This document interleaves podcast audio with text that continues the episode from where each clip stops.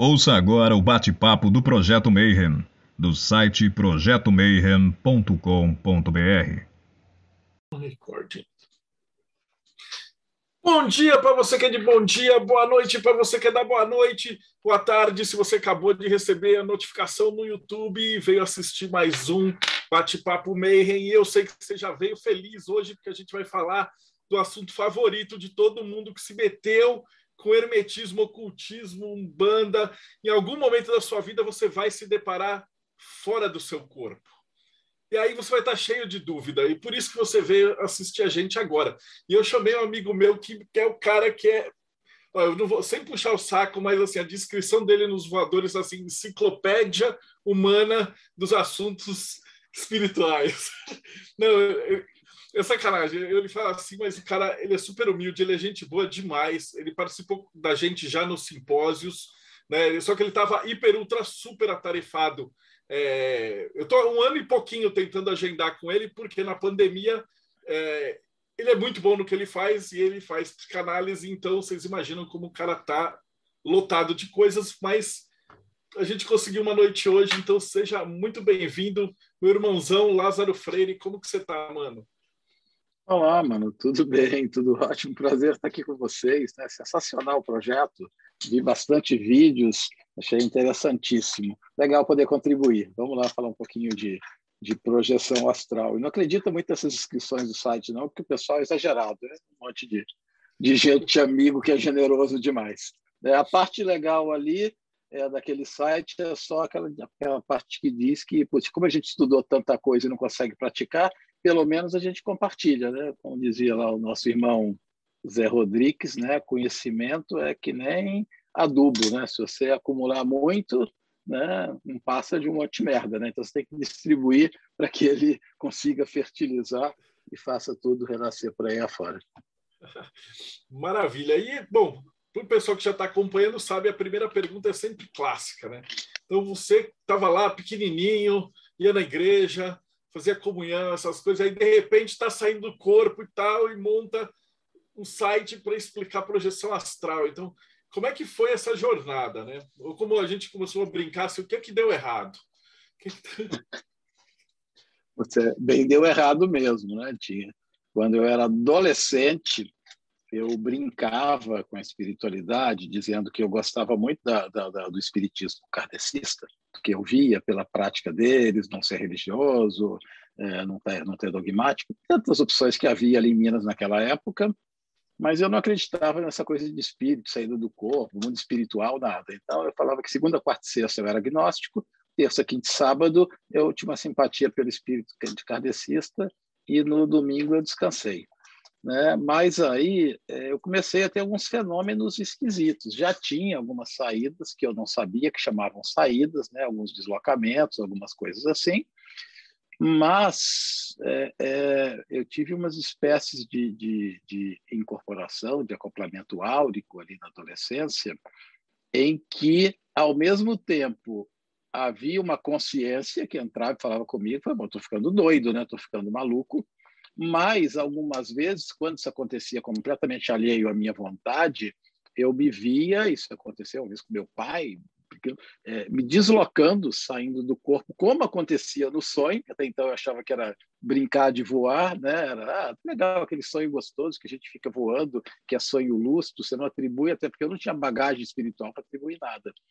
E, e, às vezes eu percebia esse tipo de coisa, né? Quer dizer, vi uma, percebi uma consciência entrando, aquela fala não era minha, tudo bem, eu poderia estar só ficando maluco, mas ao mesmo tempo, né, é, é, percebi havia uma espécie de deslocamento e aí, quer dizer, eu acho que os caras falaram assim: tudo que você precisa para entrar no caminho é acreditar é, que existe alguma coisa além. Deixa com a gente.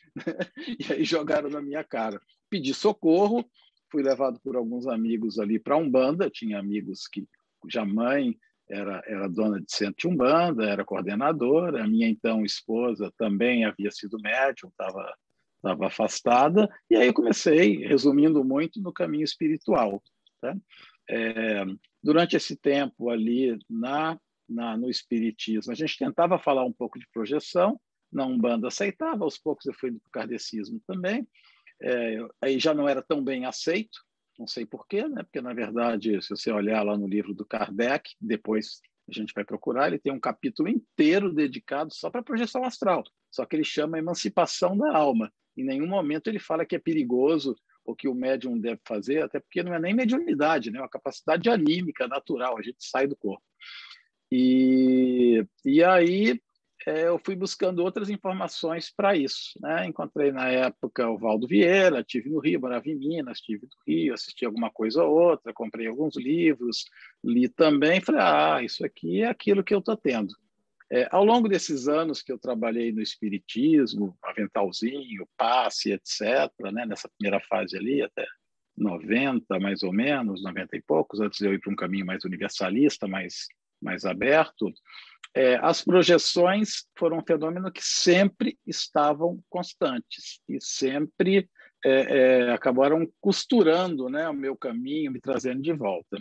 Quando, enfim, eu saí, resumindo muito, uh, do espiritismo, era do federativo, tive alguns conflitos, né, a gente tentava expandir aquilo, como Kardec fazia, e evidentemente isso não era muito bem visto por grupos mais conservadores, e aí eu fui indo para outras paragens, né? estudar astrologia, é, estudar um pouco de bruxaria, sou sacerdote numa tradição né, de, de bruxaria tradicional de Salvador, enfim.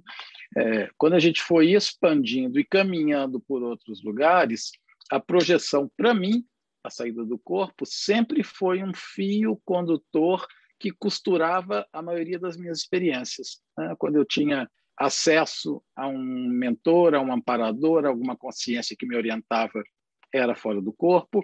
Volta e meia, quando eu estava me desviando do caminho, eram nessas saídas que eu me reencontrava. Eu me aproximei de algumas pessoas, de algumas ordens, acessando sem saber coisas que eram das ordens. O pessoal, ah, você é iniciado que está vazando segredo? Eu falei, não, eu percebi isso, né? Gerou algumas encrencas numa ordem ou outra, mas depois o pessoal acabou, alguns me convidaram, falaram, bom, então você deve ser um, um iniciado de outra vida, alguma outra coisa. Sei lá, para mim aquilo era só um fenômeno natural, né? E aí depois, é, nesse caminho, eu acabei encontrando o Wagner Borges, né? Que era, era praticamente meu vizinho aqui, e que se dedicava, também era um dissidente do Valdo Vieira, como eu era, a gente saiu ali é, do, do, da abordagem ali muito é, é, cientificista do Valdo, né? O, o, Wagner veio fazer o trabalho mais ligado à espiritualidade, mais mente aberta aqui em São Paulo. É, eu estava indo por outras pairagens, mas também indo para um caminho mais universalista também. É, e aí não projeciológico, né, não fazendo uma ciência, trabalhando com naturalidade, como eu acho que o fenômeno é e acho como deve ser. E aí houve uma empatia muito grande, né? Entre eu e o Wagner, fiquei por ali, trabalhei com ele durante muito tempo, dei muitos cursos auxiliares no, no, no IPPB do Wagner, é, e a gente, o Wagner naquela época trabalhava mais presencialmente, e eu comecei a levar muito do que a gente fazia, dos meus caminhos e dos caminhos dele também, né, de coisas que ele colocava no curso, para a internet.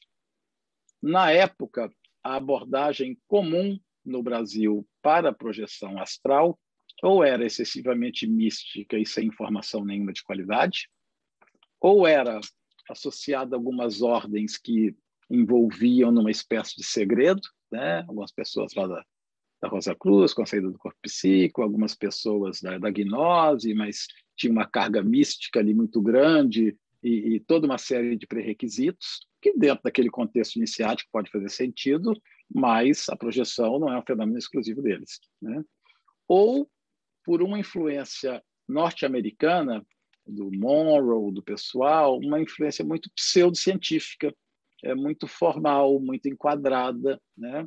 E o que a gente fazia, eu e o Wagner, cada um a seu modo, era tentar trabalhar isso com bom humor, com didática, com desconstrução, é, com comparação, com abordagem universalista, né? ele ali mais espiritualista. Eu fui aos poucos incorporando psicologia, filosofia, outros caminhos meus e fazendo um mix. E a gente levou isso para a internet como uma alternativa. A gente só queria que pessoas malucas como a gente que não estavam naquele contexto iniciático da projeção, nem no contexto espírita, mediúnico, nem no contexto cientificista, pudesse encontrar uma turminha pequenininha que falasse a língua deles. Né? A gente entrou para isso, brigando com algumas listas ali, né, dissidência, e aí a gente montou esse nome que é um nome de brincadeira, voadores, que é como a gente se chamava informalmente, né? Tipo, ah, é a turma voadora, é a turma que faz determinado tipo de alimentação. É as namoradas às vezes falavam isso, putz, aquele churrasco vai ser chato, vai ser churrasco voador, não vai ter muita carne, vai ter mantra tocando, vai ter umas coisas assim, né? Falava assim quase depreciativamente, a gente incorporou o apelido, igual o Palmeiras incorporou o porco, né? Assim, era pejorativo, e a gente pegou, é isso mesmo, a gente é voador, são os caras que saímos do corpo. E aí a gente fez uma lista brincando com esse título mal, é, esse título assim é, provocativo, bem humorado, chamado Voadores. Cara, em dois meses a coisa bombou. A gente ultrapassou as listas maiores.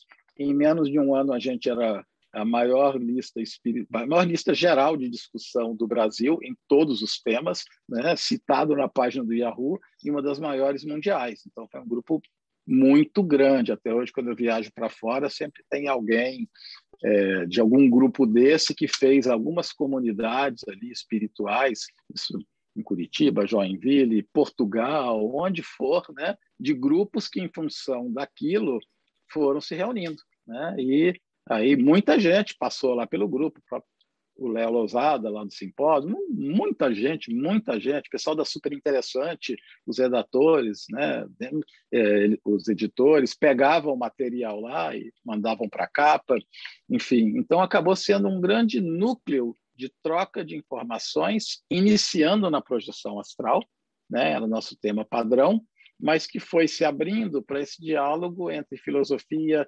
espiritualidade, ordem iniciática, numa abordagem humana. E agora, né, culminou aí com um filme da Natália, que é uma voadora também, né, com a gente, está lá no YouTube, um longa-metragem que agora está aberto, né, que conta um pouco aí dessas saídas do corpo nessa abordagem não religiosa e ao mesmo tempo não cientificista. Recomendo também Voadores Filmes lá no YouTube, né, para saber um pouquinho de como a gente trabalha. É, já vou deixar o link aqui embaixo. Então o cara já assiste essa entrevista e já vai assistir o, o documentário. E aí a primeira pergunta, assim, então, o que, que é projeção astral? Vamos lá, bem básico aí para todo mundo ir acompanhando a gente.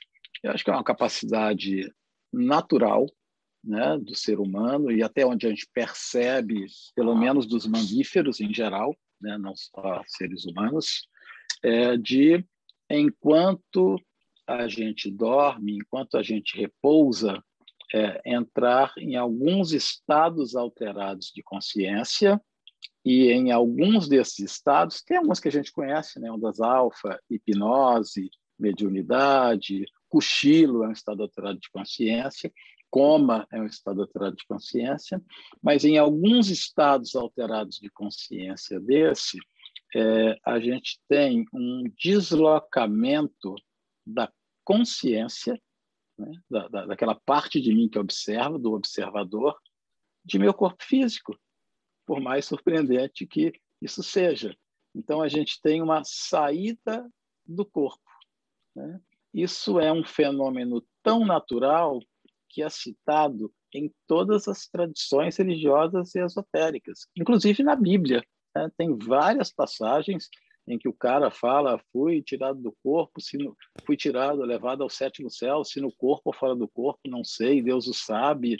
Né? O Paulo de Tarso fala que morre corpo né, natural, físico, nasce corpo espiritual. Tem várias passagens ali em que a gente fala que a pessoa está no físico e ela se desloca consciencialmente, vai em algum lugar, né, é, se comunica. Algumas vezes na Bíblia relata que a pessoa está dormindo, né? então assim, quer dizer, no corpo é que ela não foi, né, para ver o Apocalipse do João de Patmos, né? Volta e tem essa lembrança lúcida.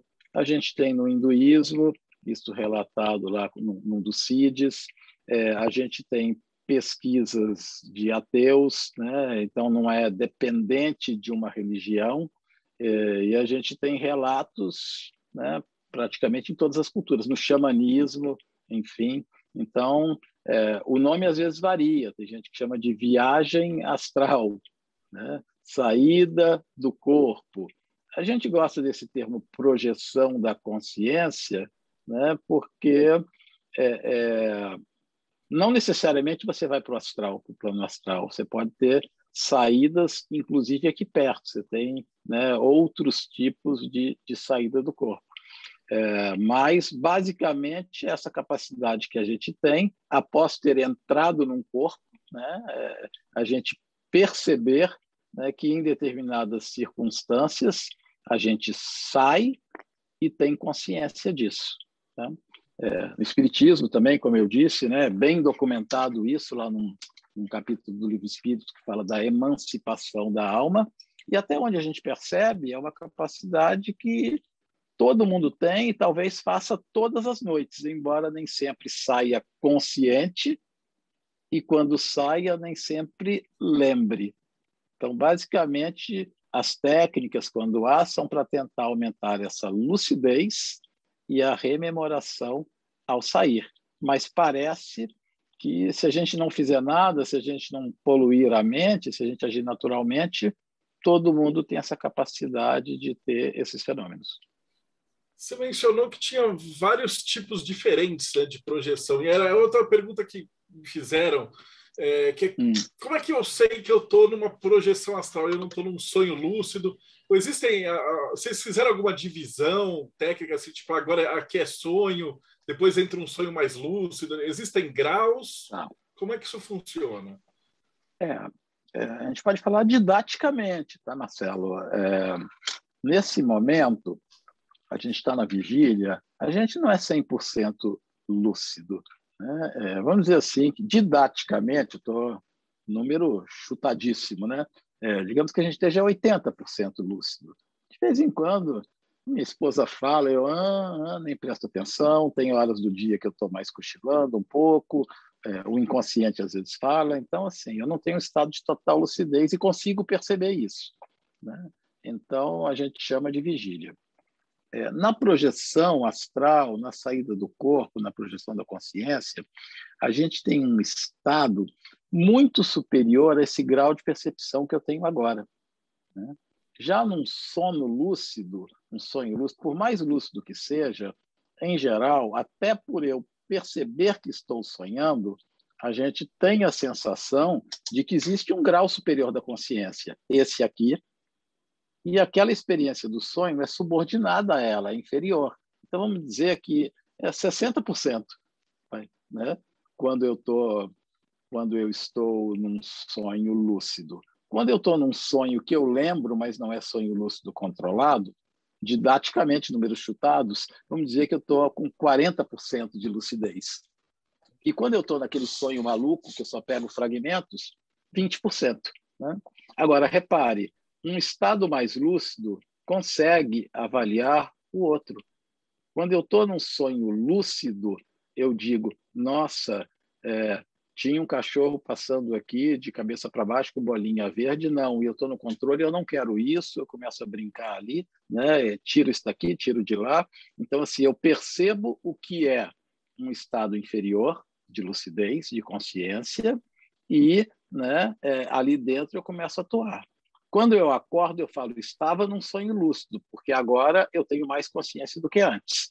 Então, da mesma maneira, né, é, a certeza que a gente tem de um estado alterado se dá por ser um estado muito superior, é, por exemplo, na avaliação de tempo, às vezes 30 segundos de projeção tem informação, tem sensoriedade, tem sensibilidade, tem cores que não são percebidas nesse espectro normal dos olhos limitados, né, que você não tem dúvida de que está vivendo uma experiência de ultra, hiper, super lucidez, que não é compatível com o sonho.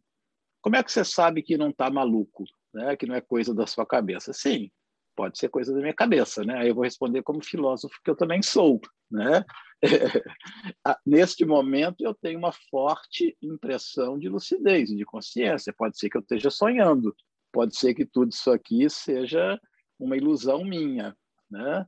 É, mas eu consigo me organizar em termos de ego, consigo colocar esse mouse aqui depois pegar e trazer de volta. Na projeção astral eu tenho isso muito melhorado, com muito mais poder de, de materialização, de, de, de construção.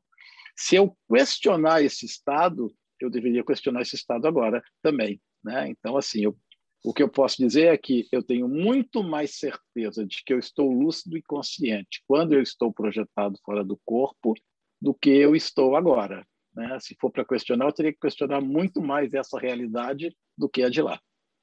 Que a de lá.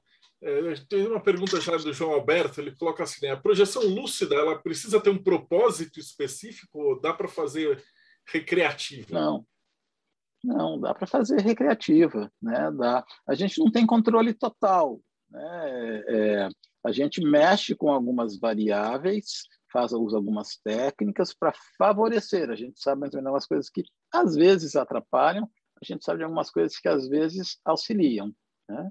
é, às vezes, muitas vezes, a gente começa a projeção no nosso quarto e eu tenho sensação de estar no quarto. É uma coisa que já deve ter acontecido com, com boa parte do público, aí pelo menos metade, né? É, de ter uma catalepsia projetiva, acordar às vezes de madrugada, você quer gritar e não consegue, acha que está paralisado, tenta mexer a mão, não vai, né?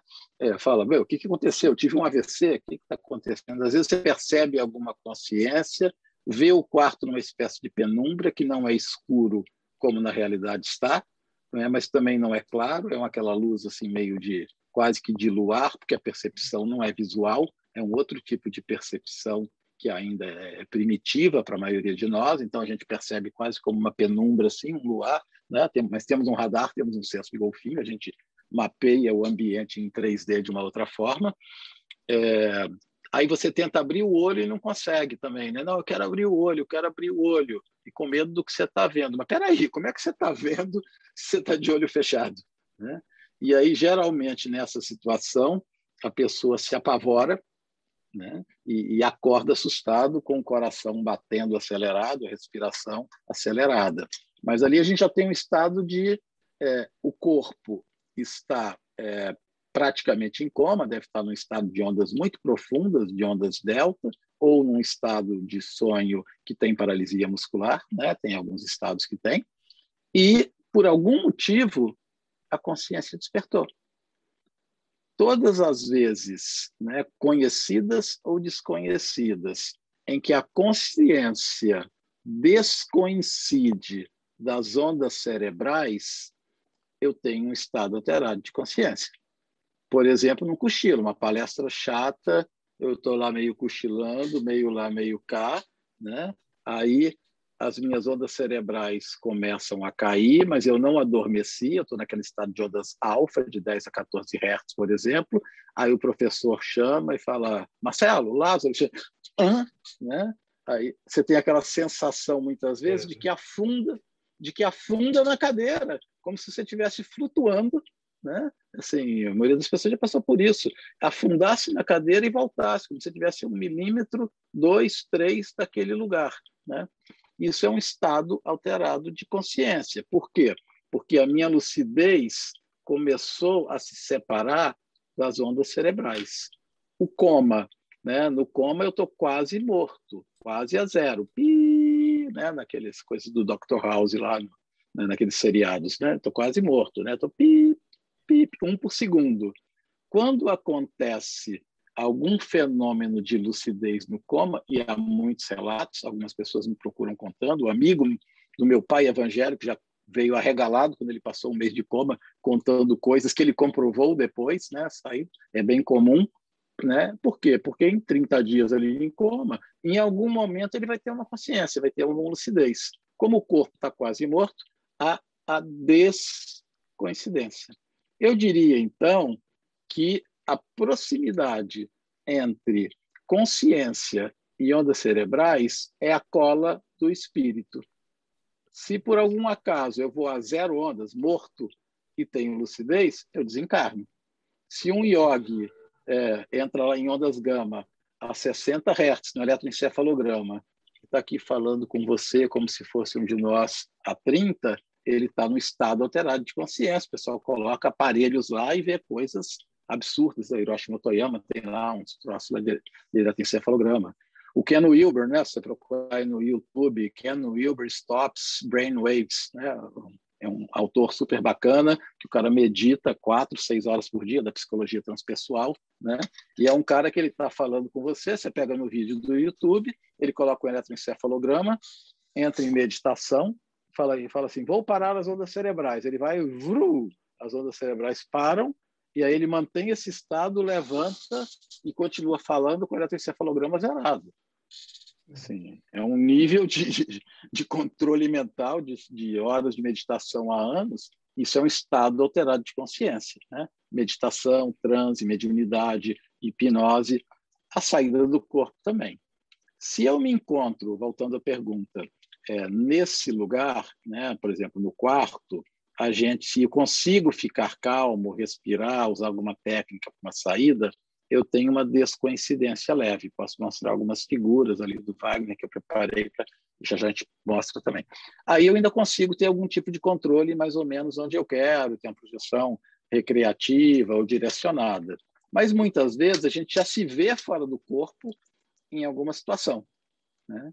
Aí eu vou ser ator naquele cenário. Eu tenho uma experiência lúcida e aí, se é recreativa vai ser recreativa, se é espiritualista vai ser espiritualista. Né? Claro, vai da maturidade de cada um, vai da ética de cada um, o que que faz com isso. Mas a rigor, sendo bem honesto, como eu disse, gato se projeta. A gente vê gatos fora do corpo, de repente eles voltam, olham para você e ele parece que ele percebe esses estados, né? A princípio, parece que mamíferos, né, é, se projetam. E o gato não foi iniciado né, na maçonaria, na Rosa Cruz, em lugar nenhum. Né? Ele não tem que ter um propósito, ele não fez on e falou: ó oh, Deus, me ajude a ajudar as almas sofridas. Claro, se você usa para isso, é bacana. Se você usa para autoconhecimento, é bacana. Mas a rigor, não, né? A rigor todo mundo pode projetar, é um fenômeno normal, ateu projeta, já tentaram fazer experimentos de espionagem nisso, né? na época da Guerra Fria, de muito investimento ali da, né, na Rússia, etc., não depende de um propósito. Embora, como tudo na vida, é legal quando as coisas têm um propósito bacana. Okay. As próximas dez perguntas daqui são mais ou menos a mesma, assim, né? Que é, é uma capacidade que pode ser aprendida e treinada ou só acontece com pessoas que já nasceram assim? Não, pode ser aprendida e pode ser treinada, pode ser facilitada. Parece que tem pessoas que já vem, como a gente fala, com quiabo no psicossoma, né? O negócio que tem cara que já desliza fácil, né?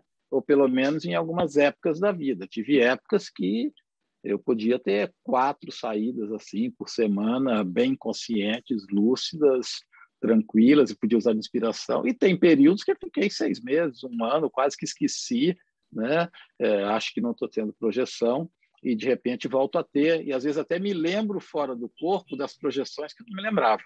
Mas há alguns treinamentos, há atividades que a gente pode fazer para facilitar a rememoração, lembrando do que eu disse. A princípio, até onde a gente percebe, todo mundo já se projeta, todo mundo sai do corpo. Para sair do corpo, eu só preciso ter entrado num, né? porque é, é, nesse paradigma, nessa visão, a gente está dizendo, né, o que eu estou querendo dizer aqui é que o espírito habita um corpo, a consciência habita um corpo, para usar um termo espiritual, né? e não o contrário. Né? A gente tem um corpo, a gente usa um vasilhame, a gente usa um corpo temporário, e não o contrário. Como eu entrei em um e eu não pertenço a ele, é natural que eu saia. Saio nos estados alterados de consciência, que todo mundo passa, porque a gente tem várias fases do sono, né? e aí volta e meia algo dá errado, eu fico lúcido enquanto eu estou com ondas quase paradas, aí eu vou ter uma saída, né, ou, ou entro em alguns outros tipos de estados.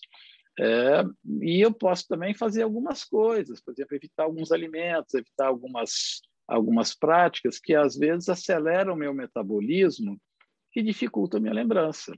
Por exemplo, né, só é, é, dando uma pitada, é, hoje em dia a gente tem, por exemplo, um excesso de iluminação, que não é natural do ser humano. Né? No tempo da minha tia, da minha avó, a gente tinha uma luz pequena de 40 watts e às nove da noite ia dormir. Hoje eu fico com estímulo de celular, televisão ligada, durmo às duas da manhã, uma da manhã. Às vezes a pessoa acorda cedo, agora a pandemia mudou um pouco, mas acordava cedo já num pulo, com o despertador tocando alto, né? E aí quer ter projeção. Fica meio complicado. Por quê? Porque você estica, é metabolicamente, né? não é juízo moral, nada. Você estica o seu corpo até o máximo, força a sua consciência, coloca luz, coloca TV. Tem gente que põe luz branca, né? Aqui em casa a gente usa muito é, variação, variador de luz, luz amarela, enfim. Mas coloca aquele monte de luz branca, celular até na hora de dormir, televisão no quarto. Eu sei que ninguém daqui deve ter, né? Mas eu ouvi dizer que tem as pessoas que colocam televisão no quarto e dormem com aquela informação entrando no inconsciente, né? Tem tem uma teclinha maligna que chama timer. Né? O cara ele vai dormir com meia hora de, sei lá, Lula, Bolsonaro, guerra, comercial. Entendeu? Sim. E ele está entrando em estado de consciência com aquele monte de sugestão. Né? Enfim, aí fica meio difícil, né? um pouco mais difícil, não só pelo juízo moral, mas porque ele esticou demais o físico, e aí como a gente foi projetado na savana africana, né, ele entende, cara, não é hora de descansar a mente, não é hora de sono REM. Esse bicho está cansado e amanhã ele tem, que ele tem que caçar. Então, aí o cérebro entra num modo que tem muito mais sono restaurador, de ondas longas, que restaura mais o físico do que a mente, né? prioritário. E aí, você, quando acorda, a mesma coisa. Eu estou aqui naquele estado. Normalmente, o que, que aconteceria? O galo cantaria, a luz entraria aos poucos, e aí eu entraria naquele estado de hipnagogia e hipnopompia, que são dois estados alterados de consciência, traduzindo em português, é o cochilo da ida e o cochilo da volta, né?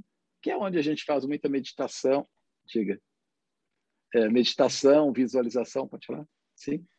É, o pessoal vai fazendo as perguntas assim, mas é, são perguntando de técnicas e tal. Mas vamos entrar primeiro é, no detalhamento do que é e depois a gente vai é. devagarzinho é. as técnicas para ficar então, então, assim, é, é, as pessoas, é, em vez de passar por esse cochilo da volta, onde eu poderia relembrar do meu sonho, da minha projeção, e sonho também é importantíssimo, né? são mensageiros da alma, resolvem problemas, enfim, e no preparo também tem uns 10 minutinhos, 15 minutos de estado alterado, que é hora de fazer uma visualização, de fazer uma magia mental, de firmar nos desejos, verificar tudo, né, para fazer essa ponte consciente-inconsciente, material espiritual. Não, o cara vai, pum, afunda. Quando toca o despertador, ele já pula da cama, põe um rock and roll, põe pipipi, corre, manda um café para dentro para acelerar o metabolismo, né? Pula de 6 Hz, 8 Hz, onde o sono estava sendo fabricado, para quase 30, aí não tem como lembrar. Né? Não é que você não teve a projeção. Né? É, algumas bebidas, né? tipo, se eu uso é, cafeína depois de três da tarde, numa grande quantidade, guaraná, estimulantes, é óbvio que eu vou acelerar meu metabolismo. Aí a probabilidade de eu entrar suave fora do corpo ao dormir diminui um pouco. Né? Então, tem boas práticas que a gente pode fazer para induzir mais, quer dizer, manda uma feijoada na hora de dormir, chega tarde, vai ficar complicado, uhum. né? Não é que não pode, não vai ter, mas complica um pouco mais. E tem técnicas, né? Também, sei lá, se você pega um livro, uma em mil, né? Se eu pego um livro do assunto, coloco na cabeceira da cama, né? É, ao me aproximar para dormir, mesmo inconscientemente, eu estou lembrando que aquilo é uma experiência verossímil, é uma experiência que eu estudei, né? é uma experiência que eu li, que eu já tive. Então, eu me programo para aceitar a lembrança daquela experiência, porque a mente tem essa, é, essa característica. Né? O que não está no meu campo de visão, o que não está no, no foco, no verossímil, eu vou descartando, vou deletando. Evidentemente, tem que ser o livro que você leu, né? não adianta pegar um livro e colocar para fazer um link com algo que você tenha passado. Né? uma em mil, né? Diga, que perguntas que tem aí? É, do Max, ele fala assim: quando acontece uma projeção astral, para onde exatamente a gente vai? E que, que, quais seres entidades encontramos lá? Uhum.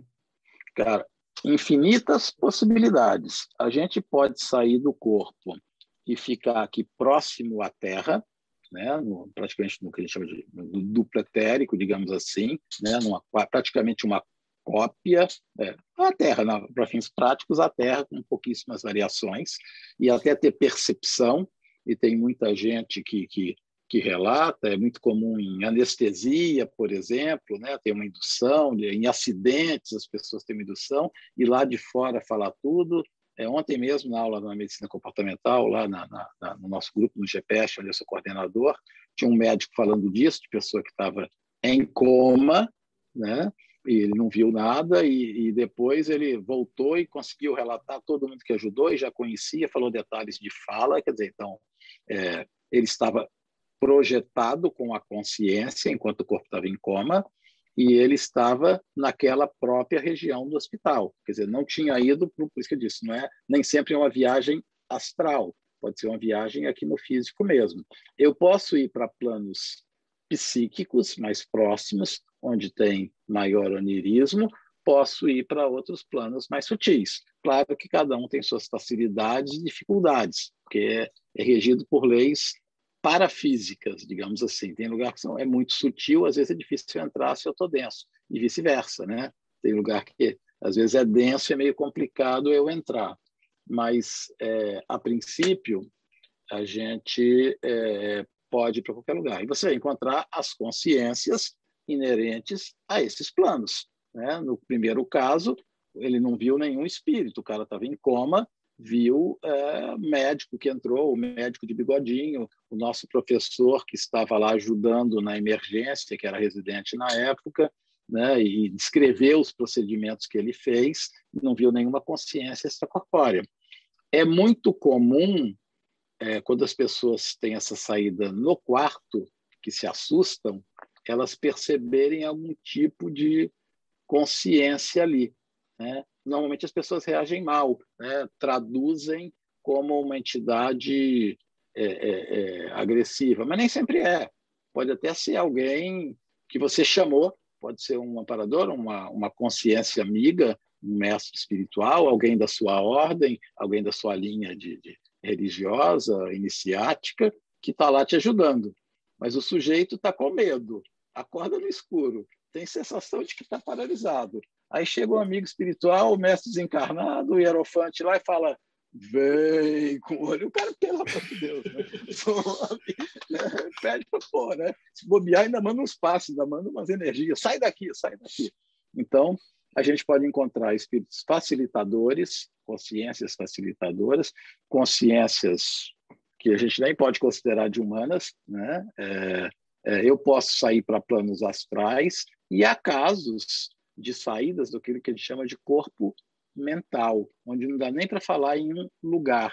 É mais parecido com as experiências que são descritas como samadhi, satori, expansão da consciência, fusão ao todo, né, epifania. Tem algumas saídas assim, né? E tem saídas mistas, né? Eu, por exemplo, depois de ter feito muita projeção, quando eu particularmente saio consciente e me vejo no astral, Hoje, eu nem me preocupo mais em ir. Tipo, vou para Paris, vou para Umbral, vou ser o salvador das almas, vou fazer assistência, vou ver a vizinha pelada. Não, não, não entro mais nessa.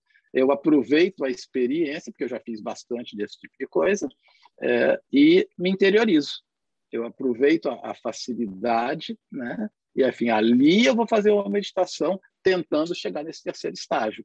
Né? Então, eu, por exemplo, em vez de ir para algum lugar, que é muito ego ainda, né? Mas, assim, claro, quem está começando tem mais é que fazer isso bastante mesmo, né? Eu deixo o universo vir até mim e tento me transformar. Essa é uma outra possibilidade. Por isso que estou dizendo, não é nem astral, são projeções da consciência. Né? E, às vezes, você tem é, transformações significativas nesses processos de expansão. Belezinha. Ó, já tem aqui. Eu vou, eu vou emendar nessa segunda, porque tudo está mais ou menos caternado. São, são é, perguntas okay. a respeito do processo todo, né? Então, o Giovanni pergunta uhum. assim: a pessoa não acorda muito mais cansada quando tem uma projeção? Não. Não. Geralmente, pelo contrário, acorda muito mais restaurada. É, não, não sei explicar o procedimento, mas às vezes um, uma hora de sono é, é, é, consciente, realmente consciente, é, não dá, não faz com que a gente sinta falta de sono. O que tem às vezes, quando, raras vezes, é você tem uma sensação de estafa sua, não é física. Isso nas primeiras vezes, quando você não conhece o processo, porque como eu disse, é, algumas vezes 30 segundos, um minuto fora do corpo com hiperlucidez você tem uma percepção informativa de 10 minutos ou de horas. Não é que o tempo passou devagar, tipo aquele filme A Origem, em câmera lenta. Não, até rola um pouquinho disso de distorção temporal, mas não é, é que é tanta informação ao mesmo tempo para a consciência, né, que às vezes você fala, nossa, caramba, vão ser oito horas assim? Então, assim, dá um, um cansaço prévio. Não são oito horas assim, porque a gente tem fases do sono. É impossível eu ficar tempo demais. A cada 15 minutos, né, no, no humano, clique, a gente muda de ondas delta, passa para ondas beta, e de vez em quando entra no estado REM. Em cada mudança de sono dessa, modifica as ondas cerebrais no encefalograma, modifica o seu padrão consciencial, você vai, volta, é puxado, não se mantém o tempo todo, é impossível, né? Você praticamente você ter seis horas de projeção. Você pode ter tido a sensação de que teve, mas biologicamente é complicado. É, então já teve vez disso. Falei, caramba, né? Sei lá, estava numa encrenca astral, trocando energia, o cara lá, né? Me assediando, sendo o mestre da sombra, até eu aprender por que, que eu estava naquela situação. E você fala, caramba, eu consigo segurar. Mas, pelo amor de Deus, o tempo não passa, vou ficar nisso o tempo inteiro, né? É, a comparação que eu faço é a seguinte: é, eu acho que a percepção temporal é muito, é diretamente proporcional ao grau de lucidez que a gente está.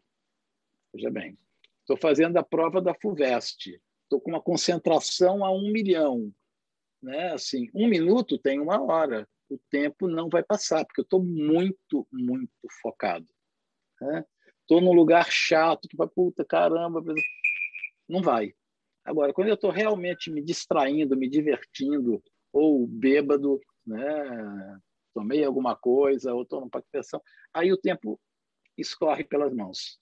Quando eu durmo muito relaxado, muito tranquilo, parece que o sono foi maior e mais restaurador, mesmo quando não é lúcido. Eu falei, nossa, dormi bastante, que gostoso, estou descansado. Quando eu estou com a mente a mil e durmo daquele jeito, televisão, celular na cara, até o último clique, né, o último send, apago com o celular para um lado, óculos para o outro, etc., eu estou sem consciência. A percepção que eu tenho é que o despertador toca no momento seguinte, que seis horas de sono foram um átimo. Né? Então, o que acontece às vezes é isso: é, é, é a pessoa não está acostumada a lidar com esse grau de concentração de consciência e tempo e tem a impressão, algumas vezes, por exemplo, no desespero, quando ela está achando que vai ficar paralítica, que está lá nas primeiras experiências, né? de que o tempo não passou, e aí, assustada, ela significa isso de uma maneira negativa. Mas estudando um pouquinho só, tendo um pouquinho só de calma, a gente transforma, vai além da arrebentação das ondas, e aí o veleiro vai suave em águas tranquilas para onde a gente quiser. A Ani perguntou assim: qual é a tua opinião no uso de áudios para estimular a projeção? Se você recomenda, se eles funcionam. Tem um milhão de técnicas, Ani. Né? Todas são legais. E o que funciona para mim, às vezes, não funciona para você. Então, teste. Né? Eu gosto daquelas daqueles brainwave generator, né? Aquelas ondas que têm uma defasagem de, de meio hertz, né? Enfim, é, tem algumas coisas assim na internet, né? É, binaural, som binaurais, né? Eu tenho alguns programas aqui de celular, tem que ser estéreo, em que eu programo, eu coloco, sei lá, um, um chiado e tal, e tem alguns. Normalmente o programa para projeção ele não é muito relaxante, porque a ideia é você ter consciência, né? Você vai colocar uma musiquinha New Age, você apaga, né? Mas existem alguns programas, sim, que têm um certo nível de ruído de tempo em tempo e com o binaural beat, aquele estimulador que joga frequências diferentes no ouvido, né? E que tem aqueles aqueles iDozer, né? Aquelas é, drogas virtuais, enfim, sempre tem um programinha para estimular a projeção. Para muita gente, não quer dizer nada. Para outros funciona. Tem técnicas de religiões que funcionam para um, não funciona para outro. Um sai de uma maneira, outro sai para outra. Tem gente que come feijoada e sai do corpo. Né? É, tem gente que não. Então, assim, teste. Tem vários sites, o IPPB mesmo, do Wagner Borges, tem inúmeros, inúmeras técnicas lá disponíveis gratuitamente. Tem muitos vídeos do Wagner Borges. O Saulo Calderon, nosso amigo, né, sempre está fazendo facs é, é, no, no, no, site dele, tem centenas e centenas e centenas de vídeos e sempre dá alguma técnica, alguma visualização, né, algum exercício que ajude a gente a sair. Para outro é um mantra que funciona, para outro pode ser uma prece, para outro pode ser uma concentração. Eu gosto de uma, uma, higiene, né, tipo tomar um banho, se puder. Agora casado é mais difícil, ter outra rotina, né, mas quando você tem lá uma uma luzinha, uma pequena penumbra azul ali no quarto, é, uma música específica. É, então, para mim, isso ajuda bastante, esse, esse ritual ao deitar. E, normalmente, eu, o que, que eu faço? Eu sento, quando eu quero estimular uma projeção, faço as técnicas sentado, para não apagar, e à medida que o sono vai vindo, eu entro, entro, entro em estado alterado de consciência, eu vou deitando muito lentamente mantendo a técnica ou a visualização ou o mantra, a muleta qualquer, o recurso qualquer que eu estiver usando no dia, né? para tentar ir adentrando com muito cuidado nesse estado de ondas cerebrais. Para mim funciona, para outro não, né? Mas assim, teste e encontre é que funciona para você. Isso eu acho que é o mais importante. A gente não vai ficar tipo, ah, me fala uma técnica, alguma coisa assim, porque na verdade eu vou pôr uns links aqui embaixo e a galera uhum. procura porque, como você falou, para cada um vai ter uma completamente diferente, né? Eu queria entrar mais nos naqueles aspectos gerais para o pessoal não ficar com medo. Por Bom. exemplo, o. Ixi, aqui subiu. É, o que mais atrapalha é o suco, os diferentes tipos de som ou a criatura. Tem, existe algum jeito de controlar essa sensação de medo? Olha, em geral, psicologia, né? O medo tende a ir embora com a informação, né? A gente tem muito medo daquilo que é desconhecido. Se você entende como é que a coisa funciona, onde que ela pode chegar, né? Quais são os riscos que ela não tem? já vou adiantando essa pergunta. Não há riscos na projeção astral, né? Não tem risco, você não vai morrer numa projeção, não tem como você estar tá só fora do corpo, né? Não vai alguém roubar seu corpo, como alguém diz. Ninguém vai cortar seu cordão de prata, porque na verdade ele não é físico, isso é só uma metáfora, né? Aliás, bíblica, né? Primeiro lugar que cita cordão de prata é uma passagem da Bíblia. É, ninguém vai cortar, né? Porque se fosse físico, imagina na hora de voltar para o corpo, né? 8 milhões de pessoas saem do corpo toda noite, aí na hora de voltar o nó, até você desamarrar, cara, putz, cinco fiozinhos aqui, os cabos aqui que eu tenho de rede já dão um nó danado, imagina 7 bilhões. Então não é físico, ninguém vai cortar, né? Lembro do, do Wagner, Wagner conta um relato que uma vez ele estava saindo do corpo, acho que é Salvador, não lembro, e o cara queria atrapalhar ele de todo jeito, né? E não conseguia, projetor experiente, o cara plasmou uma faca, eu vou te matar. E ele ficou tentando enfiar a faca no espírito dele projetado. O Wagner teve uma crise de riso, né? Tipo assim, você vai matar meu espírito com uma faca é, astral? Não faz muito sentido, né? Aí o cara ficou pé da vida, viu o corpo dele na cama e falou, já sei. Aí ele foi lá com a faca tentar enfiar no coração do Wagner, que estava na cama, né? Do corpo do Wagner, que a gente riu mais ainda. Não tem como, né? Porque o cara é sutil, o corpo que é físico e se você não fizer nada, você sai, se você não fizer nada, você volta. O medo atrapalha. Por quê? Porque, como eu disse, a gente baixa o estado de ondas cerebrais. Geralmente, algumas projeções se dão quando eu estou quase em coma, estou em ondas é, é, delta, né, ali de 2 Hz, 3 Hz, 4 Hz, eu passo algumas vezes por noite para isso, e por algum clique a consciência desperta. Essa é uma daquelas em que eu tento mexer e não consigo. Por que, que eu não consigo mexer, gente? Porque meu cérebro está 2 Hz, estou quase em coma, não tem impulso né, neuronal para o dedinho mexer. Então você está com a consciência tentando mexer um corpo que está paralisado, não vai mexer. Né? Então, é, só que o medo ativa um mecanismo lá da savana africana de preservação da espécie. E quando você está com medo, o batimento cardíaco sobe naturalmente. As suprarrenais injetam adrenalina, né? que é justamente se tiver algum barulho, algum medo, alguma situação de risco, o bicho já acorda arisco, pronto para sair. Né? E aí o que, que vai acontecer? Imediatamente a adrenalina entra em circulação, o seu batimento sobe, as ondas cerebrais sobem. A respiração sobe, né? as ondas cerebrais sobem. E o nome que se dá a ondas cerebrais acima de 14 15 é vigília. Em outras palavras, você acorda. Tanto é verdade que vai acordar sentindo o coração bater e a respiração ofegante. Por outro lado, se você não faz nada, fica quieto, respira, fala: ah, estou tendo uma descoincidência. Vou tentar mexer só levemente, vou tentar sair, vou tentar me imaginar olhando da janela. Eu uso muito esse truque. Né? Quando eu não consigo me mexer no astral, então eu, eu hackeio, né? eu dou uma roubadinha. Eu falo, bom, eu conheço a vista da janela do meu quarto. Então eu vou me imaginar que eu estou vendo o, o, os prédios da frente. Né? Então eu coloco a minha perspectiva do observador num lugar um pouco adiante, não muito adiante. Põe a cenourinha do olhar fora do corpo um pouco adiante. Aí parece que é uma tendência né, do, do, do psicossoma, do corpo espiritual, vum. Para mim isso funciona, acompanhar. Quando eu não entro num lugar, eu faço isso. Então eu imagino que eu já entrei ali, não longe demais, mas um pouquinho mais. Aí vai, né? Tipo, eu mando o pensamento e aí o psicossoma acompanha, vai indo, né? Então, é, é, a gente pode ir lidando com o medo é, mais ou menos dessa forma. Né? É, só pegando a especificidade da pergunta, porque acho que eu divaguei um pouco, é só para ver se eu respondi, o que, que eu deixei aberto. A pergunta ah, dela é? Tranquilo, ela é bem essa mesmo. Como é que lida com o medo tá. mesmo? Com Mas, medo. Você falou, é. cada pessoa Informação. vai ter um jeito diferente, né? Como é. você passou vários exemplos, eu acho que ficou até melhor. É. E aí Informação. a, outra, a última pergunta para fechar. Você falou como é que a gente facilita para ir Agora, como é que resolve o medo lá? E como é que a gente facilita para lembrar depois na volta? Né? Então, começo, meio e fim dessa projeção.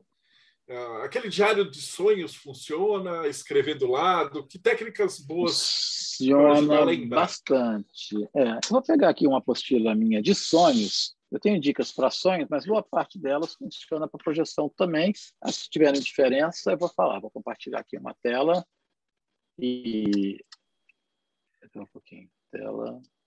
A gente vê.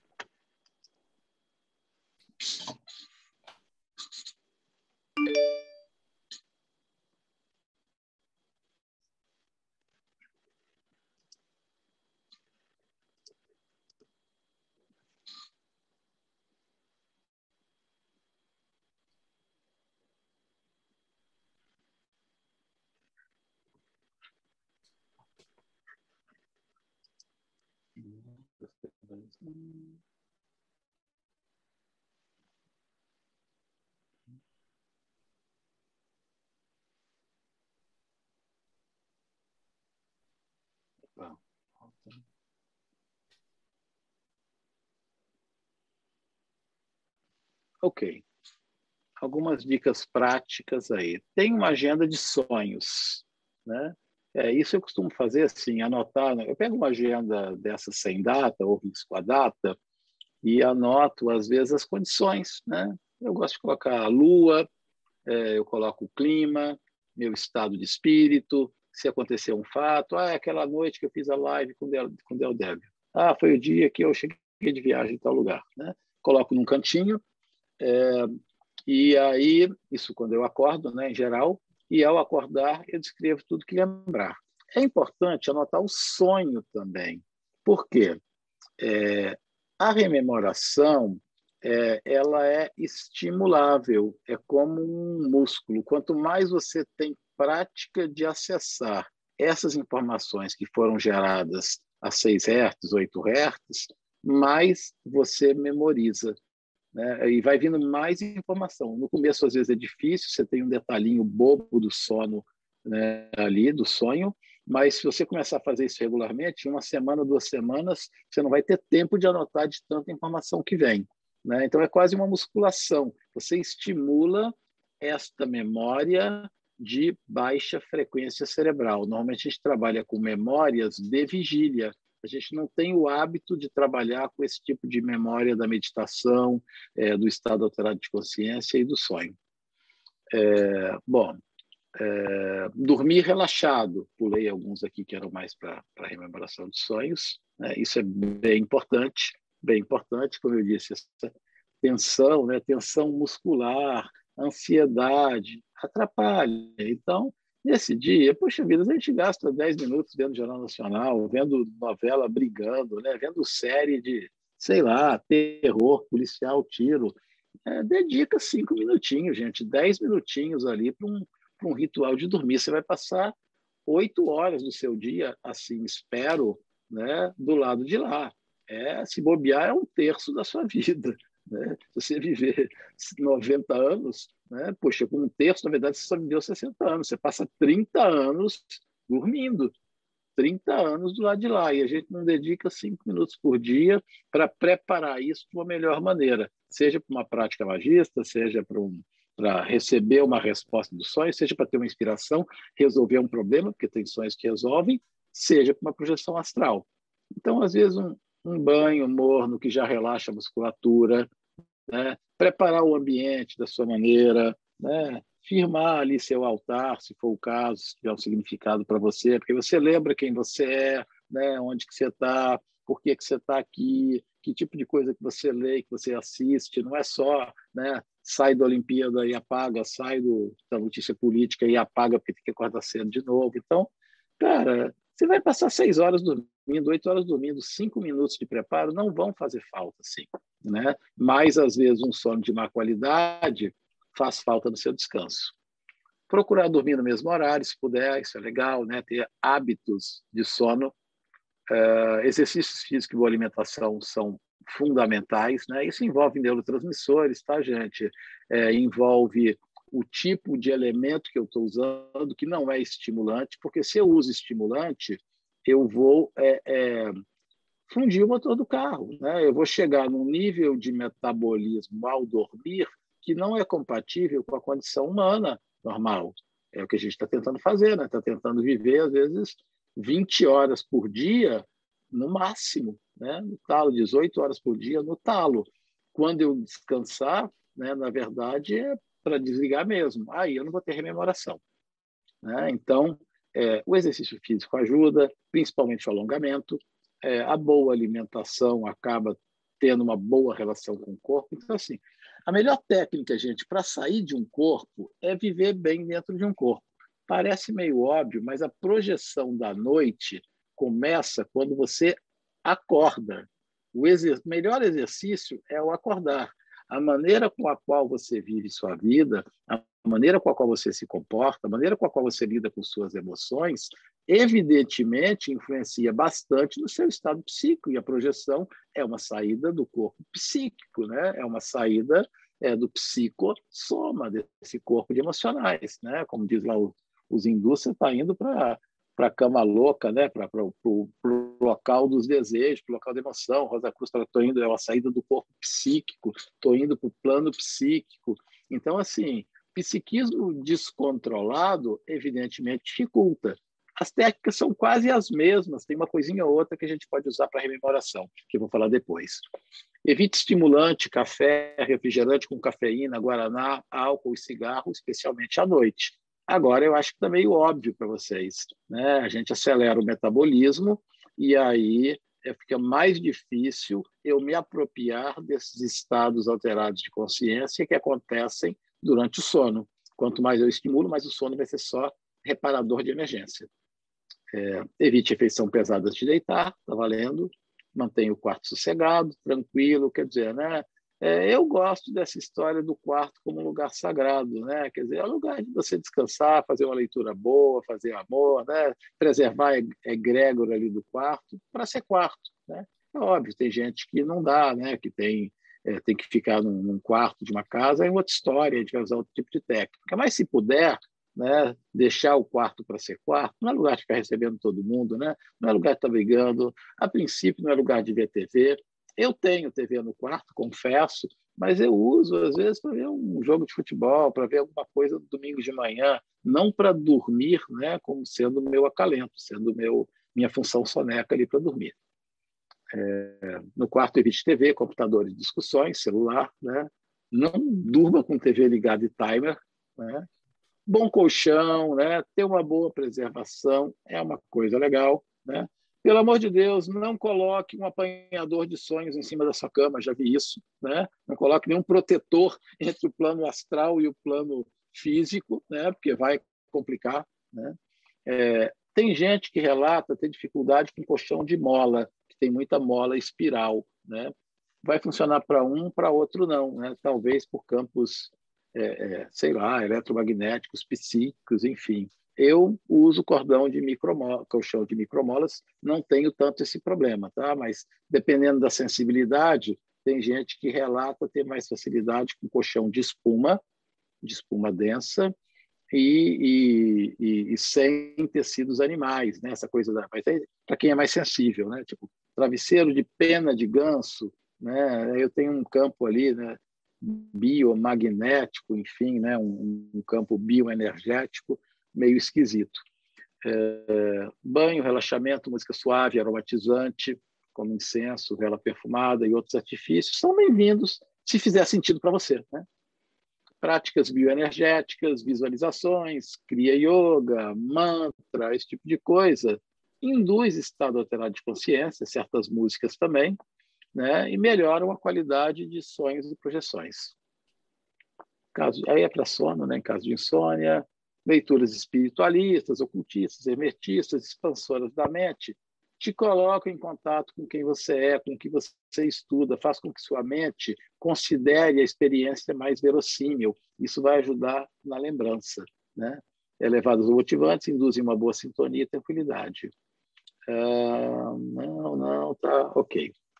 É, algumas técnicas que eu faço também, baseados em ondas cerebrais, é, vou procurar aqui, só um minutinho. Aqui. O sono tem cinco estágios. Daqui a gente tira algumas técnicas de rememoração também. Né? A gente tem quatro fases e aí a gente entra naquela fase de movimento rápido de olhos. Tá? É, a primeira fase é a da sonolência, né? a fase zero, digamos assim, a, a ondas alfa. Essa fase eu é que induzo. Se eu durmo cansado, eu praticamente não passo por ela. Eu, pum, apago, nem vejo e acordo a seguir. Se eu faço uma boa prática, vou relaxando aos poucos, diminuindo a luz, coloco o dimer, etc., tomo banho, eu estico esse tempo em que eu tenho meus conteúdos meio oníricos, meio espirituais, minhas mentalizações, com a vigília. Favorece muito. Em algum momento, clique, eu adormeço e começa um período de 15 minutos, né?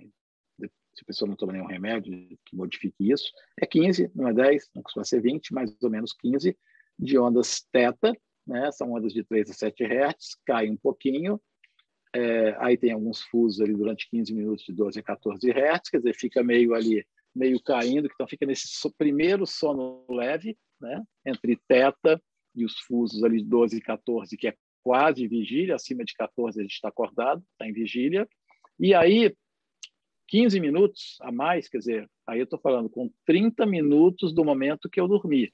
Se eu não tomar nenhum antidepressivo, porque eles alteram um pouco esses tempos, né? prolongam esses tempos, é a entrada de sono REM. Mas 15 minutos depois, é, eu começo a ter duas fases de onda delta.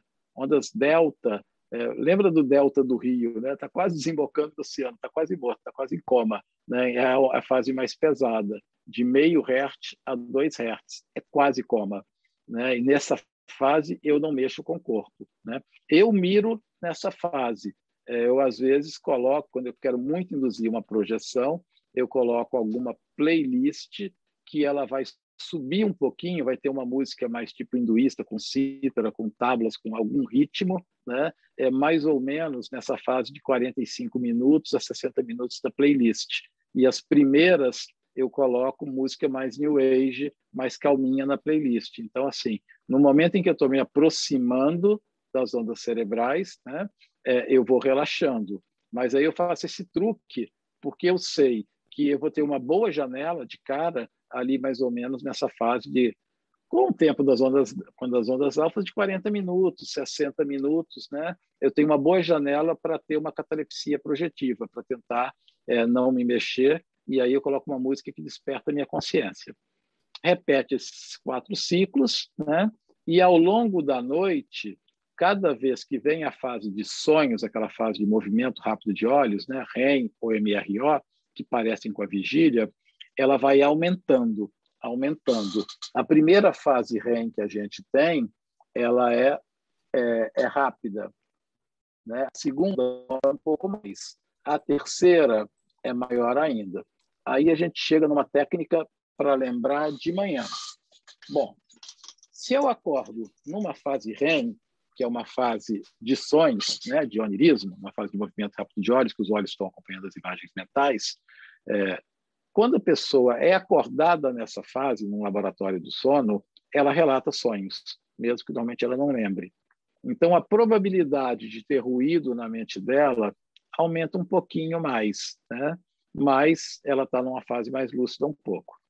É, e aí essas fases vão aumentando. Então, não é bom eu dormir demais, porque se eu dormir 10 horas, 12 horas, a fase REM vai dominar quase tudo, eu vou estar meio grog, igual quando a gente acorda meio-dia, assim, meio pesado, tem um monte de sonho e mistura, e a rememoração vai ficar ruim. O que, que eu faço?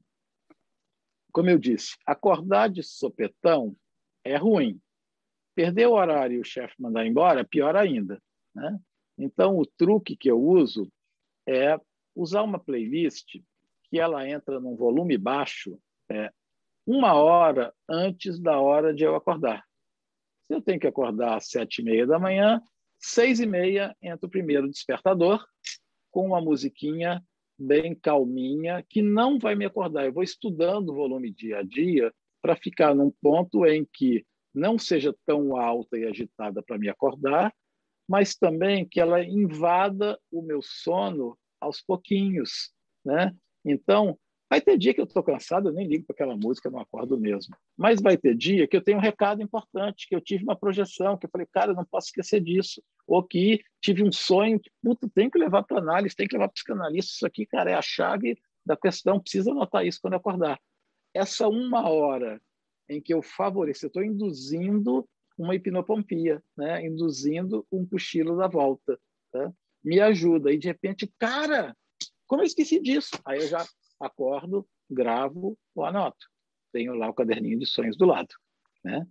Aí, uma hora depois, como Maia existe, a realidade existe, né? não dá para chegar para o chefe e falar que o tempo é relativo, né? porque seu emprego é absoluto, desemprego é absoluto. Então, aí toca uma hora, coloca lá, eu ainda coloco rádio e música. Melhor ainda, tá?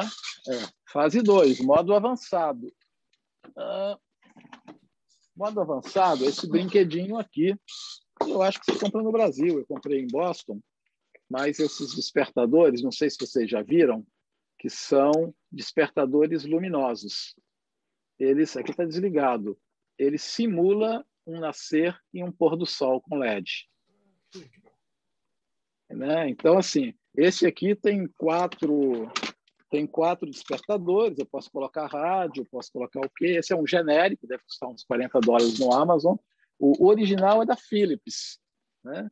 É, então ele vem aqui 2215, então ele faz esse essa esse despertar, né? Você vai achar o da Philips, tem o relógio, tem o horário, é por Wi-Fi, você usa Alexa, é, posso colocar a intensidade da luz, né? Então ele tem uma gama que vai desde aquele vermelhinho bem levinho, né, aos poucos, e eu digo quantos minutos ele vai fazer. Né? Então, eu posso chegar para ele aqui e falar: 20 minutos eu quero que você coloque para dormir, e vamos lá. Aí ele já começou a mudar, colocou uma luz mais amena, eu programo o degradê dele para eu dormir.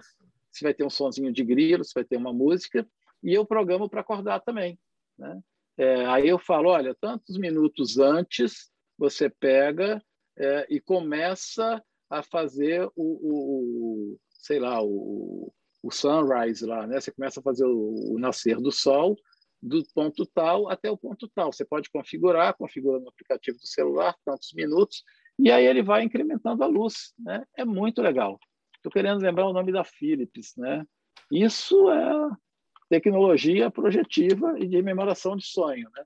Aí ele vai do vermelho. Quando você está dormindo, fica. Se você programar tipo 50 minutos, é, ele vai desde aquele vermelhinho leve do nascer do sol até uma hora que ele vai iluminar seu quarto inteiro, mesmo que você tenha é, é, blackout no quarto, etc.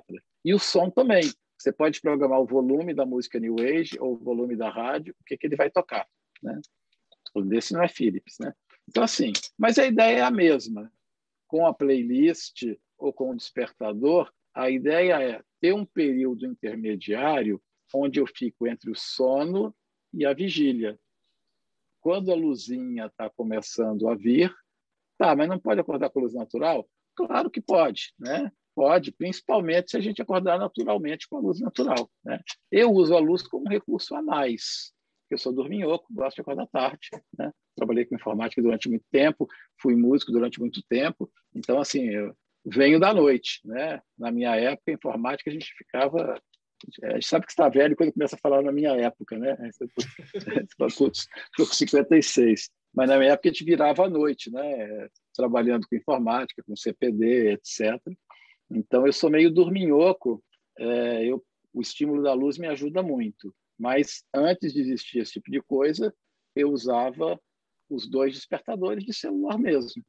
Um de musiquinha calma, ou às vezes dois despertadores físicos. Eu colocava um daqueles de CD né? Eu lembro que tinha um Philips CD com música New Age e botava outro despertador, porque não tinha dois alarmes, né? um despertador comum, para tocar na hora de ir para o trabalho, com luz fechada. Maravilhoso. A última pergunta seria que o pessoal pediu dica, mas você já passou um monte de dica fantástica, né? Então, eh, na verdade, eu vou te fazer uma pergunta que eu costumo fazer para o pessoal que é líder religioso e tal. Mas da tua experiência pessoal, né, do, do que você viveu Isso, e tal, que, que você acha que acontece depois que a gente morre? Tá. Alguém lembrou ali da Philips ah, Wake Up Light. Wake Up Light chama. É, essa é original, essa minha aqui é uma genérica que imita. A Wake Up Light, ela, putz, é, o, é a Ferrari, né? Ela é cara, mas ela vai em todos os degradês possíveis. Vocês procuram no YouTube, vocês vão ver vídeo dela atuando, muito interessante. Uhum. Bom, o que, que acontece depois? É, Cara, eu já fiz essa pergunta quando... para 200 pessoas, eu já tive 200 respostas diferentes. Então não se preocupe, a gente vai fazer um bolão. Depois que eu todo mundo morrer, não... a gente vê do lado de lá. não faço ideia e suspendo o juízo. Né? Assim, eu acho que tenho algumas convicções, fui espiritualista durante muito tempo, sou sacerdote na Casa pelo Cama, sou sacerdote de Hades, então imagina para onde que eu vou ainda, né? Quer dizer, centro essa energia lá. É, então tá, a gente tem algumas crenças, mas crença é crença, crença é aposta. Uma coisa legal da projeção astral é que ela te permite não ter crença, você tem uma experiência, você tem uma experiência pessoal e ela vai redimindo a dúvida. Então, você, ah, você acredita em vida além do corpo? Não, não é, não é questão de acreditar, não é aposta num livro, num guru, na experiência do Marcelo, que tem um site muito cheio de credibilidade, ou na ordem iniciática. Eu sei, porque eu tive lá, eu fui. Né? Existem coisas, eu pude comprovar, já teve lugar que eu entrei, estou viajando, isso não existe, mas eu entro na loja, vejo numa rua que eu nunca passei, e no outro dia eu lembro, vou naquela rua, num lugar que eu nunca fui, entro e encontro à disposição. Né? Teve vezes eu encontrar com gente fora do corpo em alguma atividade, quantas vezes, com o próprio Wagner Borges, mas com outras pessoas, um relacionamento né, com pessoas que também eram projetoras e um saber completar a experiência do outro. Né? Tem várias coisas né, que, para mim, para mim, eu não quero convencer ninguém, não sou sacerdote da projeção, não tenho igrejinha da projeção, me deu, falo para relatar, não para provar nem para converter, né? Me deixam com uma, não é certeza que eu não gosto, mas me deixam com ausência de dúvidas, tá? Agora o quê? O que que gera isso? Será que desencarnado, eu tenho exatamente a mesma experiência que eu tenho quando eu estou projetor? Pode ser que tenha um redemoinho que me sugue para um lugar que seja totalmente diferente desses que eu vou quando projetado. Pode ser, né? É, nada garante que vai ser essa experiência que eu vou ter. É altamente provável que seja, mas vamos dar um benefício da dúvida. Bom, aí, cara, quando eu, eu fiz a eu fiz a faculdade de filosofia com ênfase em ciência da religião, né? Fazer e naquela época a gente tinha muita aula de teodiceia, muita aula de filosofia da religião, estudava muito filosofia medieval, filosofia antiga. Eu já era, estava na formação de sacerdócio, né? Foram 15 anos. Sou da maçonaria também. Sou... Quer dizer, a gente já tinha outras vivências ali. Tive, estou iniciado em algumas ordens, enfim, que não vem ao caso, não vou citá-las por descrição, né? Em algumas outras ordens não tão convencionais, algumas conhecidas, eu vi algumas passando por aí no canal do Bodeb. Enfim, é... aí na hora que juntava tudo isso na cabeça, com aquele monte de dúvida filosófica, tinha a hora que dava um nó, né? mas dava um nó, parava tudo, abria-se, não era o todo, abria-se o nada. Né? E a filosofia ajuda muito nisso, quando você força, força, força a mente até um ponto que ela não tem mais resposta. E aí, para mim, eu fiquei com uma fortíssima convicção que eu não tenho.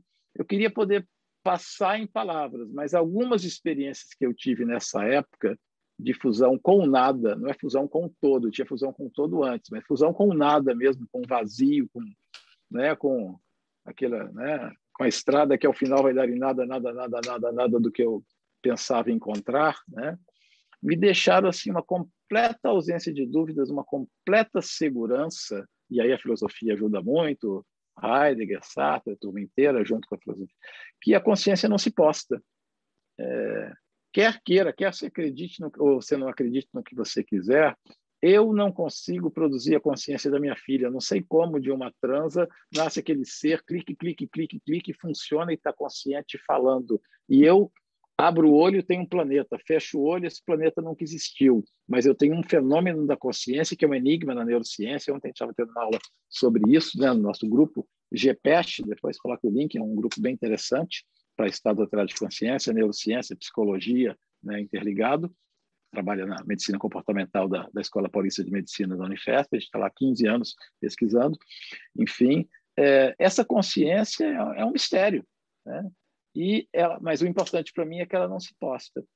E como ela não se posta, algo ou alguém posta, né? Quer dizer, a vida não é um processo oposto à morte. Hoje eu tenho ausência de dúvidas, né? A morte para mim é uma saída, ela se opõe ao nascimento, não à vida. A vida é uma ponte por si só, é um processo por si. Isso para mim é, não sei se eu consigo passar, mas é muito óbvio, né? Eu entrei, tenho que sair. E esse processo cuida de cada ouriço do mar, de cada peixe que tem, de cada mosca, da drosófila que dizem, né, diz o mito que dura um dia, sei lá, não é um dia, dura um pouquinho mais que isso, mas né, de alguma maneira ela vem, se reproduz e faz parte de um todo, né, e tem uma consciência coletiva ali que se coloca. Então, assim, tanto no astral, como aqui mesmo na física, como na própria neurociência, quando a gente tenta estudar o cérebro dentro de um cérebro e dá bug, né? Porque eu posso estudar tudo dentro de um cérebro, menos a própria consciência. Como é que eu vou olhar para ele se eu não sei que é ele e até ele é uma percepção sensorial? Bom, de que algo me coloca aqui, algo me tira daqui. Né? Da minha percepção de finitude, eu deduzo uma infinitude. Da minha percepção de imperfeição, eu deduzo uma perfeição. Da minha percepção de limitação, eu percebo um ilimitado. Em outras palavras, né, não estou dizendo que eu vou encontrar Deus ou que eu vou encontrar o astral, mas eu sou encapsulado por algo. Pode ser algo perfeitamente natural que eu não veja ainda, que ainda não seja o espiritual ou o astral. Mas eu não tenho dúvida de que o processo que me coloca aqui não se explica nesse nível de consciência, está num nível um pouquinho além. E isso me deixa sossegado, né? porque porque eu vejo todo dia isso colocando peixe, tirando peixe, colocando gente, tirando gente, criando vírus, tirando gente, colocando e se renovando. Não é possível que só eu seja exceção desse troço todo, não tem lógica. Né? Então, isso me satisfaz. Né? É, e essa resposta minha, eu não sei, né? eu estou aberto para o novo, é muito tranquila, da mesma maneira que eu não sei como minha filha, cada semana foi virando um embrião e saiu lá com dois bracinhos, duas perninhas, mas algo conduz. Eu tenho plena convicção dessa é, condução. E todas as experiências que eu tive do lado de lá, sejam pela meditação, seja pelo samadhi, seja pelo estado alterado de consciência, seja pela, pela introspecção, pela ordem, e seja pelas saídas do corpo, só corroboraram isso, só me deram uma pecinha a mais desse quebra-cabeça. Né? Então, assim, não sei o que eu vou encontrar, mas é, não, tenho, não tenho dúvidas de que há algo, esse algo conduz e se resolve por si só, independente da minha locubração mental. Isso para mim é suficiente. Ele fechou com chave de ouro. Agora só falta a última pergunta, que é: a galera viu, está interessado e tal. Como é que o pessoal pode se aprofundar mais? Que, que sites que você recomenda? Como é que o pessoal te acha? Bom, Quer dizer, não sei se é, você quer número... ser achado, né? Que você está um monte de coisa para fazer agora. Não, eu quero é que ser achado, quero mais... ser achado eu converso com todo mundo na medida do possível, às vezes demora um pouco. Tem uma equipe que trabalha comigo, quando eu não posso atender alguém, eu passo para alguém. Algumas pessoas projetoras nem fazem psicoterapia comigo, né? eu sou psicanalista, vendo psicoterapia, enfim. É, é, mas às vezes marcam consulta, querem uma consulta outra para tirar dúvida, para falar de projeção mesmo. Estou disponível. É, e quando eu digo, eu não posso fazer um acompanhamento porque eu não tenho aquele horário específico semanal na agenda. Tem gente que entra, tem gente que sai, às vezes sabe o que ele espera. Eu tenho uma equipe que trabalha comigo também e, e que pode ajudar. Ok, isso do, no âmbito profissional, né? tanto nesse, digamos assim, nesse coach, nesse acompanhamento psico-espiritual, tem um público que faz isso, quanto na psicoterapia com o diálogo para o transcendente. Do ponto de vista de informação, nível gratuita, a gente tem excelentes materiais. Para mim, a maior referência é o Wagner Borges, né, o site IPPB, Instituto de Pesquisas Projeciológicas e Bioenergéticas, ippb.org. Tem inúmeros vídeos dele no YouTube, né? tem inúmeros programas dele na Rádio Mundial gravados, enfim, é um cara super acessível, super aberto. Faz palestra gratuita, sempre lá no, no site. Tem livros gratuitos disponíveis no site dele e tem outros livros que ele editou também que também estão disponíveis. É uma outra referência muito saudável é o Saulo Caldeirão né? o Saulo Calderon, lá de Recife, também. Procura por ele no YouTube, você vai encontrar o site, enfim, do Instituto Viagem Astral, né? do, do grupo dele, Grupo Viagem Astral, GBA e VA. É, ele está sempre produzindo conteúdo, colocando coisas no site, dando informação gratuita de qualidade. No nosso filme Voadores, é um filme que a gente conta é, a experiência da, da Natália, né, que é uma voadora, do ponto de vista ali fenomenológico, do ponto de vista dela, e à medida que ela vai passando, a gente vai dando algumas explicaões, né? Então tem um time de projetores ali e todo mundo tem algum trabalho, né? É, o Moisés, tem um monte de gente ali que aparece, né? A Nancy Trivelato, um monte de gente que, que vai conversando, que tem seus próprios sites. Você pesquisa o nome das pessoas que estão no filme, cada um vai ter um site, né? Eu tenho o site da Voadores, o site mesmo, né? não o grupo ali, que a gente debate outras coisas. Se você procurar é, Voadores Lázaro Freire, Voadores Coluna Lázaro Freire no Google, tem algumas mensagens, muitas até, é, compiladas, artigos de capa de revista que gente escrevia para a revista Cristã Espiritismo, para outros lugares, inclusive um que chama assim, é, é eu recomendo, né? é meu, né? mas é a melhor síntese que eu pude escrever, que escrevi lá para a revista Cristã do Espiritismo, então ele é bem acessível para o público leigo, com uma mínima base espiritualista. Você vai pesquisar, tipo, artigo completo sobre projeção astral, Lázaro Freire e voadores, né? É um artigo, artigo completo. Ou você procura coluna Lázaro Freire na voadores, depois eu acho um link aqui para a gente colocar embaixo, né? Ou faz um, um, uma redução qualquer, né? Um encurtador. É, quando você entra lá em moderadores ou colunistas Lázaro Freire, clica no meu nome, tem algumas dezenas ou centenas de textos, vários deles são relatos projetivos, e esse artigo completo compila assim todas essas dicas que eu passei aqui e muito mais, né? evidências é, bíblicas, é, documentações, algumas técnicas, que, que dá certo, isso da catalepsia, em detalhes. Né? É um, um artigo bem amplo. É, esse é o meu, onde eu tenho informação disponível. Mas, como eu disse, cada pessoa ali do filme tem um trabalho próprio, né? É, o meu principal não é projeção, projeção eleitoral, é um assunto que eu adoro falar, mas faço bem, né? mas alguns são dedicados à projeção, têm institutos, dão cursos, vivem de cursos ali bons, e você vai encontrar muito material de qualidade no Brasil. Acho que aqui, para quem quer pesquisar isso, é um dos melhores lugares do mundo. Maravilhoso. Você já deu todas as chaves para a galera pesquisar. Depois eu pego com você os links, o Rodrigo passa, e vai estar tá aqui. Então, Lázaro, eu te agradeço de coração. Foi, acho que deu o fio da meada e a chave para o labirinto. Quem tinha alguma dúvida agora já está tranquilo e acho que agora já, com todos os links que você passou, se o cara quiser mesmo fazer, não tem como, né? Mas é. lembrar que, pô, é que nem um exercício físico, tem que ir, tem que fazer. O cara não quer sentar e achar que vai. Dá trabalho também, Sim. né? Tem que cortar claro, a Coca-Cola, claro. cortar o café, etc. Então, não é um negócio que o cara é. vai ganhar de presente, tem que batalhar. Mas Lázaro acabou de é, passar todas as chaves aí. Às vezes ganha uma ou outra, né? Acontece, né? Por isso, mas a gente pode favorecer muito a saída, assim. Né? Tem que botar a mão na massa. Maravilhoso. Eu vou despedir do pessoal aqui. Então, de novo, brigadão de coração. E se você estava okay. acompanhando a gente, então não esquece dá like, segue o canal, vai no link, já assiste o, o documentário dos voadores e a gente se vê aí no próximo bate-papo Mayhem.